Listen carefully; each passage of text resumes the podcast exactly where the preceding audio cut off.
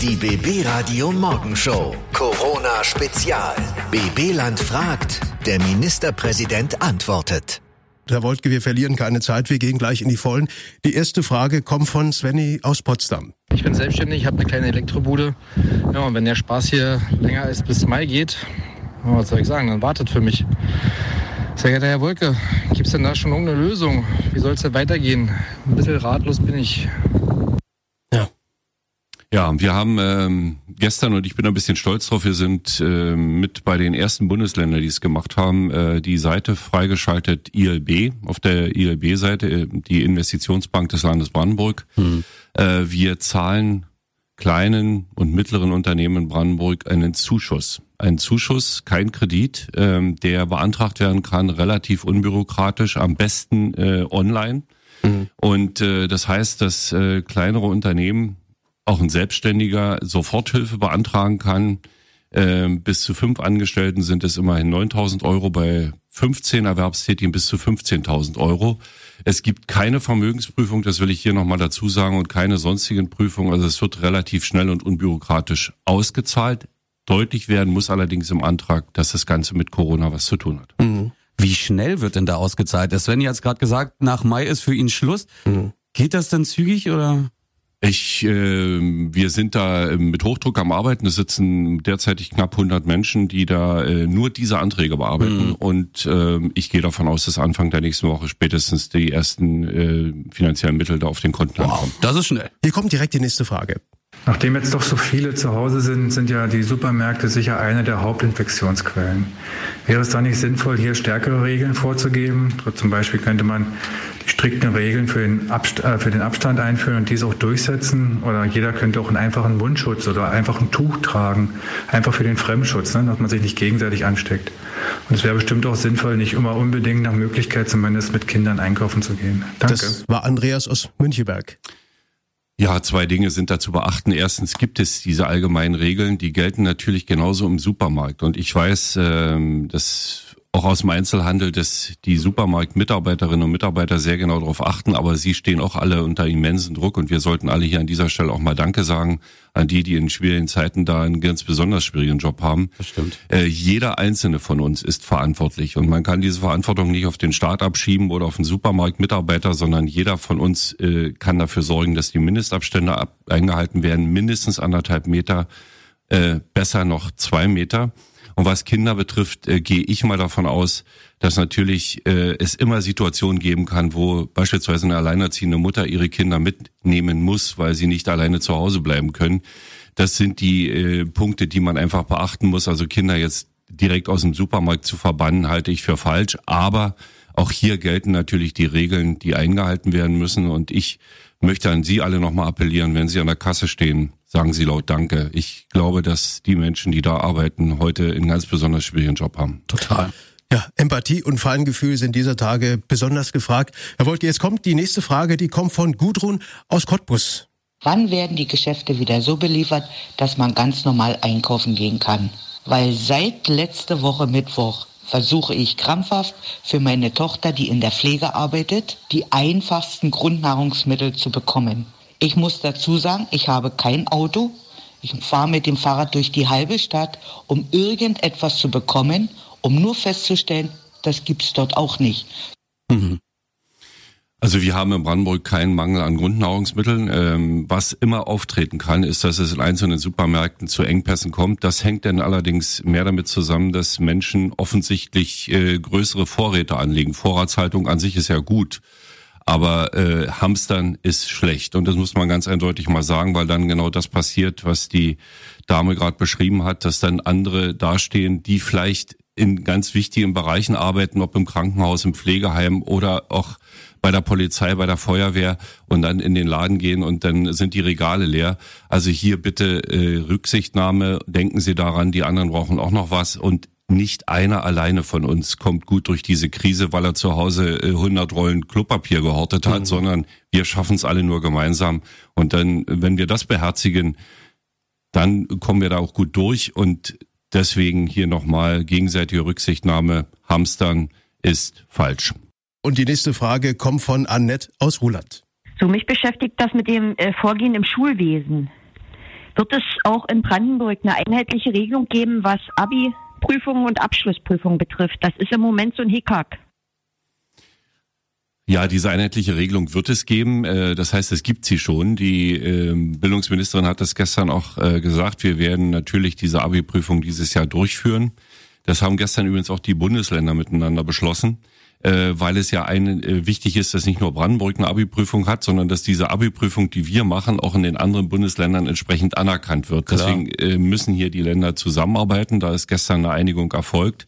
Wir werden die Abi-Prüfung durchführen, natürlich auch unter Berücksichtigung der Regeln, die momentan gelten. Und äh, Brandenburg hat da noch ein paar Wochen Zeit. Ähm, aber ich weiß auch, dass die Schülerinnen und Schüler sich intensiv darauf vorbereiten. Vorbereitung ist in diesem Jahr besonders schwierig, aber wir werden die Abi-Prüfung auf jeden Fall durchführen. Danke. Es gibt auch Fragen, äh, die sind so ein bisschen spezieller. Und so eine Frage, Herr Wolke, die hat jetzt der Jens äh, aus Senftenberg mal für Sie. Hören Sie mal. Herr Ministerpräsident, in der für uns alle schwierigen Zeit, in der wir alle Helden des Alltags, ob in der Medizin, im Handel, im Rettungswesen, in der Logistik, in der Pflege, einfach alle, die das Land am Laufen halten und unsere Hochachtung haben, möchte ich äh, Sie fragen, warum muss man jetzt auf den Straßen Blitzer hinstellen, können diese Kollegen nicht anderswertig in den Alltag integriert werden? Das würde mich mal interessieren. Mir gestern auch passiert, gute ja, Frage. Ja. Ich kann die, die Frage nachvollziehen, aber natürlich gelten die Regeln weiter. Und ich will mal auf, äh, darauf hinweisen, dass es auch nach wie vor im Land Brandenburg schwere und schwerste Verkehrsunfälle gibt. Gestern erst, vorgestern erst ist hier in Potsdam ein Radfahrer getötet worden bei einem mhm. Unfall. Also ähm, die Regeln müssen weiter gelten, die Regeln müssen auch weiter durchgesetzt werden. Und ähm, es gibt im Übrigen auch automatische Blitzer, die haben wir auch an einigen Stellen stehen, aber die Ordnungsämter und auch die Polizei sie guckt schon ganz genau, was sie mit dem Personal macht. Wenn die Kolleginnen und Kollegen wirklich dringend woanders gebraucht werden, dann wird es vielleicht in dem Moment mal auch einen Blitzer weniger geben. Aber insgesamt gelten die Regeln auch im Straßenverkehr natürlich weiter. Dankeschön. Herr Woltke, die nächste Frage kommt von David aus Rathenow. Donald Trump hat ja gesagt, dass es mehr Leute geben wird, die wirtschaftlichen Suizid begehen, als die, die an Corona sterben. Jetzt verstehe ich nicht, warum wir sterben müssen, damit 95-Jährige überleben. Vielleicht kann mir das ja mal der Herr Wojtka erklären. Okay. Ja, ja, ja. ja das mache ich gerne, äh, weil äh, es eben nicht 95-Jährige sind, die es nur betrifft. Und ähm, selbst wenn es darum ginge, jedes Leben ist wert, geschützt zu werden, aber davon mal ganz abgesehen. Ich ähm, bin selber überrascht. Wir lernen jeden Tag dazu.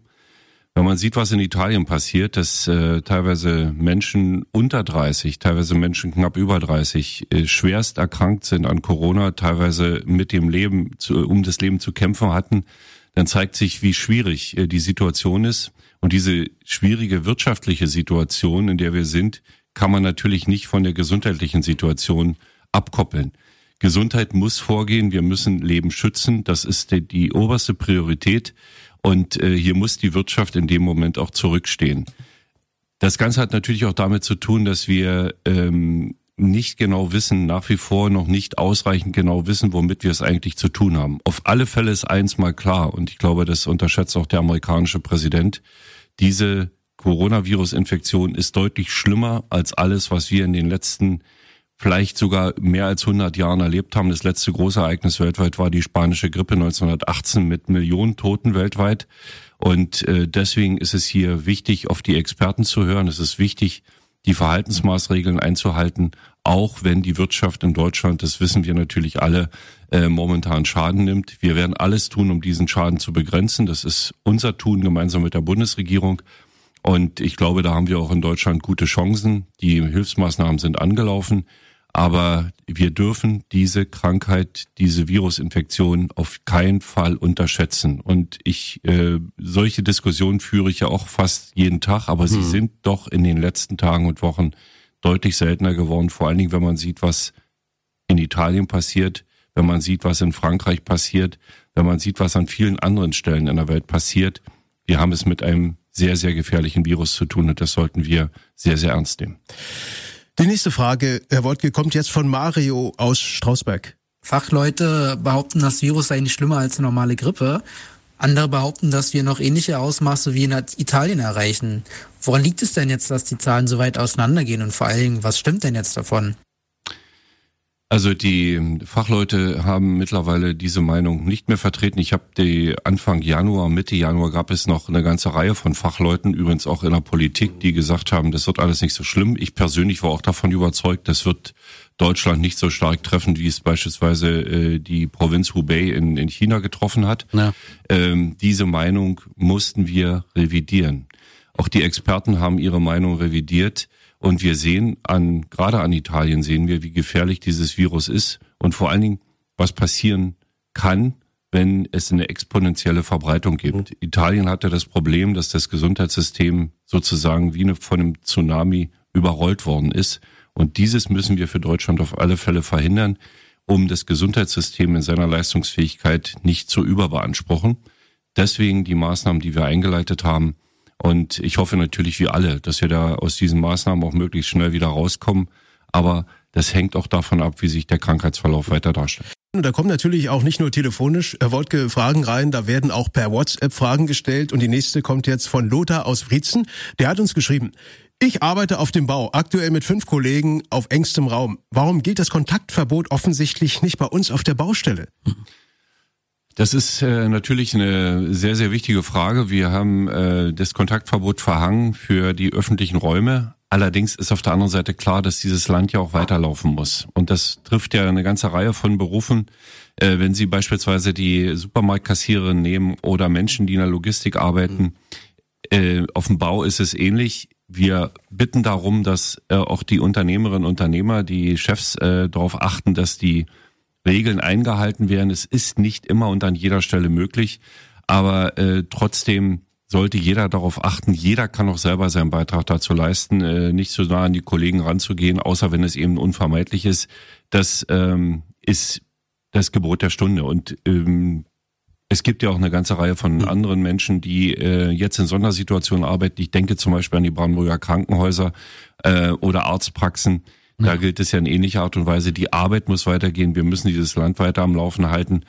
Und ähm, deswegen bitte ich auch vor allen Dingen die Unternehmerinnen und Unternehmer darauf zu achten, dass es möglichst so läuft, dass die Menschen sich nicht gegenseitig anstecken. Ja, danke. Die nächste Frage kommt von Diana aus Nutetal. Herr Woltke, sie würde ganz gerne wissen, können wir nach Ostern wieder mit einem normalen Leben rechnen oder werden die Beschränkungen, wie sie momentan eben bestehen, werden die verlängert? Diese Frage kann man äh, aus heutiger Sicht nur aus heutiger Sicht beantworten. Ich persönlich, ich sage Ihnen mal äh, nicht, was die Experten sagen, sondern ich meine persönliche Meinung ist, dass äh, wir diese Maßnahmen nicht bis Ostern werden beenden können, zumindest nicht in Summe. Wir werden natürlich regelmäßig prüfen müssen, welche Maßnahmen weiter aufrechterhalten werden müssen. Aber ich persönlich glaube nicht, dass es bis Ostern vorbei ist. Äh, wir verlieren auch keine Zeit und machen gleich weiter mit der nächsten Frage. Die kommt jetzt, Herr Woltke, von Laura Ausnauen. Wenn Eltern getrennt leben in verschiedenen Haushalten, gegebenenfalls mit einer neuen Lebenspartnerin oder mit einem neuen Lebenspartner und weiteren Kindern, darf das gemeinsame Kind dann noch Umgang zum jeweils anderen Elternteil haben? Oh. Ja, ganz klar ja. Allerdings sollte man darauf achten, dass äh, der Kontakt zu den Großeltern, was ja ohnehin eine Regel ist, die wir alle befolgen sollten, der Kontakt zu den Großeltern eingeschränkt wird. Also dass ältere Menschen nicht im größeren Maße dann dabei sind, wenn man sich trifft. Aber ich glaube, das äh, wäre nicht gut, äh, wenn wir jetzt verhindern würden, dass äh, Eltern ihre leiblichen Kinder sehen. Also das ist durchaus möglich. Schön.